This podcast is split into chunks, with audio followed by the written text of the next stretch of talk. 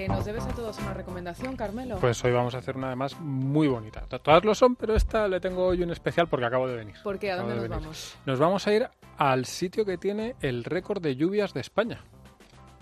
Que Murcia no es. No, Murcia no es, pero la gente, mucha gente se sorprendería al saber que es la provincia de Cádiz. Anda, sí. Sí, sí, sí. Eh, la y, concretamente, y concretamente, Concretamente la localidad de Grazalema, en la sierra del mismo nombre de Cádiz, que tiene el récord, fue el, sitio en el que más ha llovido en un año en España. qué. Fue creo que en los 70, no lo sé, pero cuatro mil y pico litros, que es una auténtica barbaridad. O sea, ¿Quién ni lo en Escocia, eh? una cosa. Bueno, si vas allí, te lo crees un poco más, porque lo primero que te sorprende al conocer esa zona, no solo Grazalema, sino un poco todos los alrededores, es que es una zona extraordinariamente verde, con una naturaleza de una belleza alucinante, de verdad. A mí me ha dejado muy sorprendido.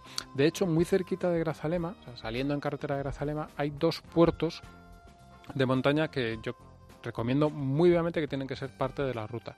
Son el puerto, déjame que lo- el puerto del Boyar, que tiene un nombre un poco raro y no me acordaba, que tiene una de las vistas más increíbles que he visto nunca en España. Se ve hasta el mar desde allí, una cosa exagerada. Y el puerto de las Palomas. El puerto de las Palomas, bueno, suben los dos. El primero sube a casi 1200 metros, Mm. de que estamos en una zona montañosa de verdad. El segundo pasa de los 1300 metros de altura y tanto la subida que hay, si digamos, tienes que ir despacito porque la carretera tampoco da para muy- ir muy rápido, pero además hay así como zonas en las que puedes aparcar un poco el coche y bajarte y bajarte a verlo mejor, pero te digo que son realmente espectaculares, vale muy mucho la muy mucho la pena. Estas cosas en concreto digamos como ejemplo de toda la zona. Y luego el pueblo, que es, es el típico pueblo blanco andaluz, a pesar de las lluvias, que dirías a lo mejor no allí no hace falta, no, pues sí que tiene la misma tradición de, de encalar todas las casas, está todo el pueblo de blanco, que es que parece un Belén, que es una cosa que decía mucho mi madre. Qué bonito, ¿eh? Y es realmente bonito. Tiene un casco antiguo muy bonito, digamos, con cogido a la falda de la, de la montaña en la que está. Tiene muy cerca las montañas, que es algo que también pasa allí en muchos pueblos, que están como muy pegados a la montaña, que parece que, que en cualquier momento se vaya a caer el pedrusco encima. Afortunadamente no se cae. Y está muy bien. Tiene además el pueblo, hem- hemos hablado de los miradores, tiene dos miradores dentro del propio pueblo que dan unas vistas muy bonitas de, de toda Grazalema y de los alrededores con la serranía que llega hasta Ronda y que está francamente bien. Y tiene algunas otras cosas que están curiosas y que pueden ser yo creo que parte de un viaje. Primero, la gastronomía. Es una zona famosa por sus quesos, no sé si los habéis probado, los quesos de la. Sierra de Grazalema, riquísimos Espectaculares.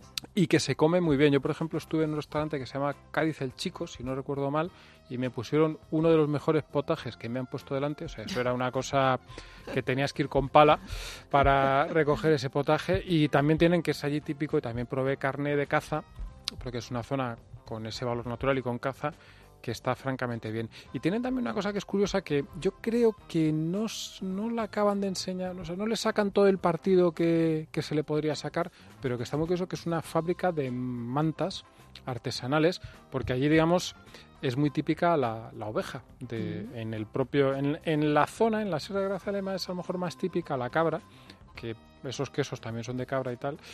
Pero allí en el pueblo es muy típica la oveja porque había una industria antigua de, de mantas.